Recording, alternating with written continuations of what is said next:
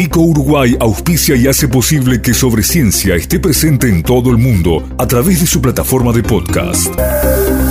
Este episodio llega a ustedes a través de Vico, al vanguardia y al servicio de la ciencia. www.vico.com.uy Sobre ciencia en tiempos de coronavirus. Información científica segura y veraz sobre la epidemia de la enfermedad COVID-19. La tarea de los científicos, organismos y centros de investigación uruguayos y los datos actualizados sobre el combate al virus SARS-CoV-2. Sobre ciencia y las radios públicas de Uruguay, difundiendo la ciencia y el conocimiento en la emergencia.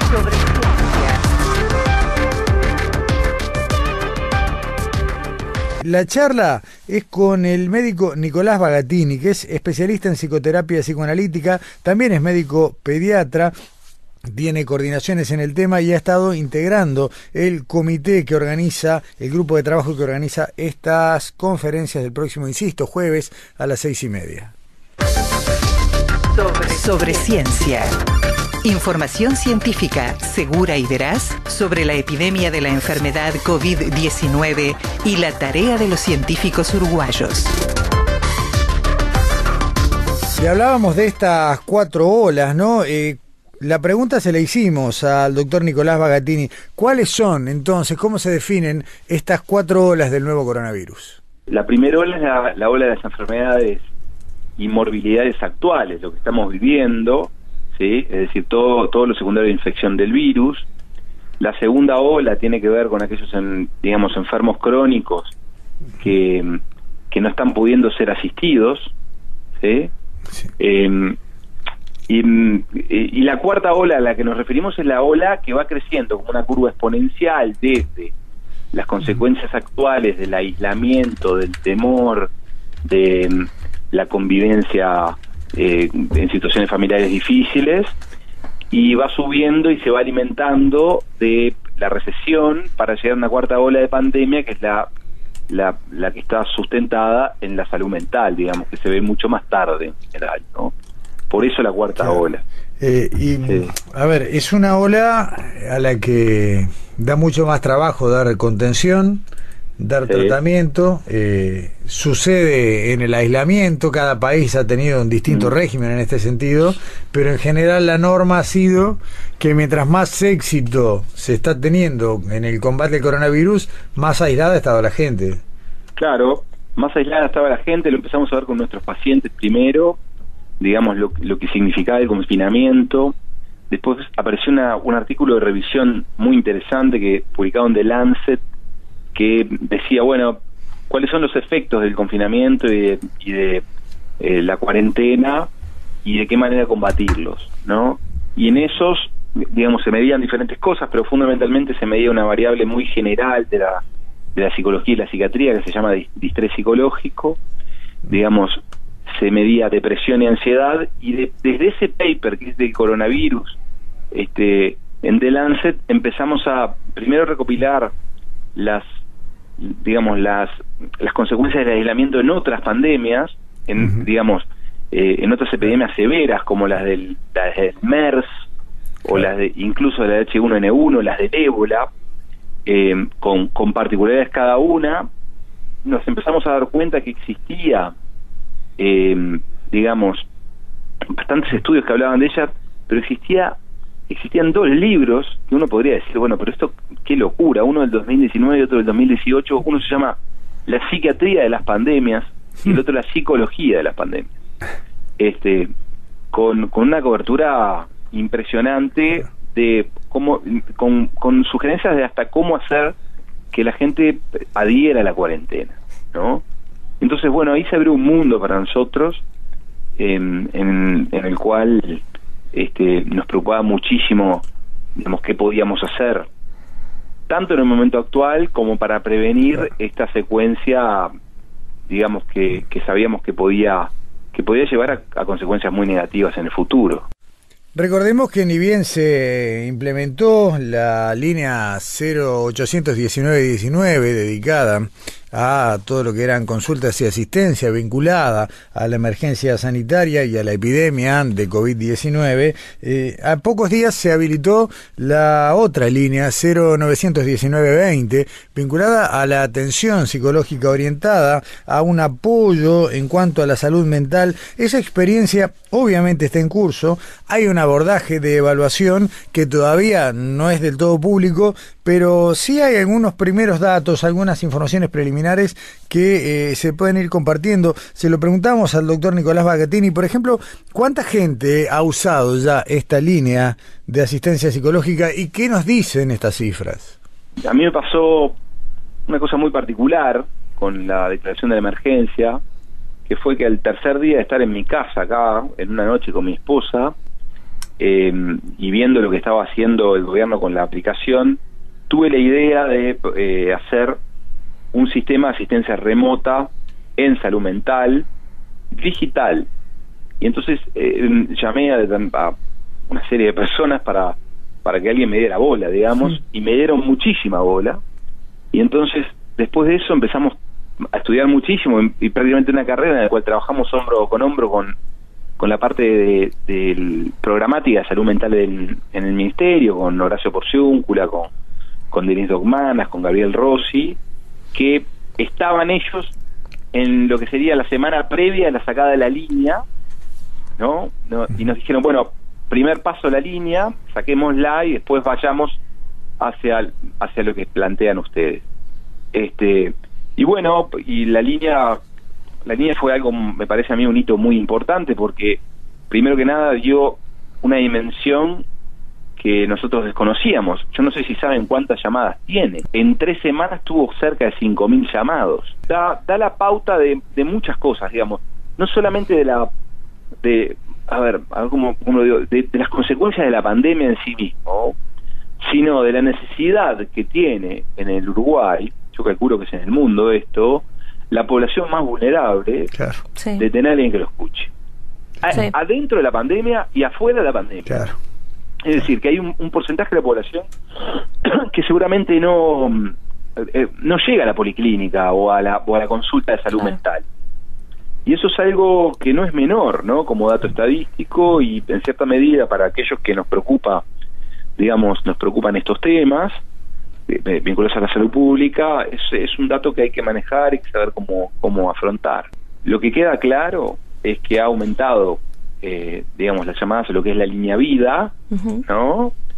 Eh, hay una gran cantidad de esas llamadas que, digamos, que tienen, eh, se han podido resolver. Yo acá estoy hablando de prestado porque ahí yo sé que está una serie de voluntarios muy importante y está la doctora Emma Ponce de León supervisándolos, están contentos con la, con, con la experiencia, supongo que tienen mucho para contar sé que están sobrepasados, sé que hay mucha consulta que no encuentra una una vía de escape en otras en otras líneas y que termina en esa línea, sí, es decir, otra cosa que habla de un poco de la de la necesidad que a veces no es no es satisfecha. Em, pero bueno, después podemos hablar de las experiencias subjetivas de, de, de, muchos de nosotros y de muchos de nuestros pacientes y también una cosa que no es menor, porque uno podría pensar, bueno, el estrés agudo, ¿no? Que significa estar confinado, con temor y demás, ¿en dónde cae? Digamos, mm. nosotros en mayor o menor medida tenemos estrategias de afrontamiento que son más o menos saludables, pero hay una población que es la población que tiene ya declarada enfermedad crónica o trastornos de la salud mental, en la cual esto cae de forma diferente y por tanto es población de riesgo. Claro. ¿No? Y también hay que pensar en los enfermos graves crónicos, ¿no? No, el, abanico es enorme, ¿no? En los enfermos graves crónicos, es decir, en las psicosis crónicas, que muchas veces están en soledad, y hay que pensar también en, en, en los adultos mayores. Claro. Sí. Que hay una gran cantidad de adulto mayor que está solo y que depende de la, del contacto más íntimo que, que tiene que ver con el contacto afectivo, digamos, muchas veces de un nieto que lo visita. ¿no? Que eso está se restringe. Entonces es una situación este, bien compleja, ¿eh? bien compleja. Y aprovechando la condición de médico pediatra, además de la especialidad en, psicología, en psicoterapia psicoanalítica del doctor Nicolás Bagatini, le preguntamos por algo que tiene poco poca visibilidad eh, y en cuanto a salud mental, ¿cómo viene afectando la pandemia a los adolescentes y a los niños? Las neurociencias han comprobado lo que el psicoanálisis este, eh, este, aseveró durante mucho tiempo. Nosotros somos seres sociales y nuestra nuestra eh, digamos energía vital depende del contacto social, está retroalimentada en, en, él, ¿no? Em, ahora, por suerte no estamos en una situación que, digamos, estamos empezando a salir, ¿no? Si esto durara años sería gran, un gran problema. Yo te diría que, he encontrado de todo. He encontrado chicos que están muy cómodos en sus casas, con buenos ambientes familiares, que, que la familia ha logrado en cierta medida a través del miedo al principio eh, eh, reencontrarse y trazar lazos de unión frente a una crisis que quizás en el, en el devenir de la, de la vida cotidiana no se hubieran eh, profundizado tanto, ¿no?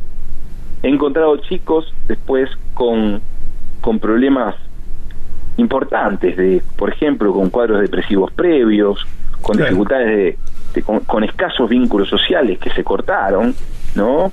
Eh, sumaría, y eso, eso ha profundizado los cuadros depresivos, te sumaría el vínculo en los adultos se habla del aumento del consumo de sustancias. Yo en los niños te diría que lo que ha aumentado mucho es el, contacto con el dispositivo digital, que también, digamos, depende de los casos, pero es una recomendación, eh, digamos, este bastante de sentido común flexibilizar las reglas estrictas en eso, pero la verdad es que hay muchas veces que si los padres tienen que seguir trabajando, los niños quedan enchufados en, el PlayStation o en la computadora, bueno, ¿no? Sí. Em, y otras veces me he enfrentado mucho al hastío, al, al aburrimiento, y también te digo que he encontrado soluciones creativas, como siempre, en los niños en los adolescentes para hacer uso de los nuevos medios claro. de, forma de establecer vínculos a toda costa. ¿Podemos hablar de socialización digital? Y mira, eh, de muchas cosas digitales, pero por lo pronto en psicoterapia digital, todos, los, todos los temores que habían han, mm.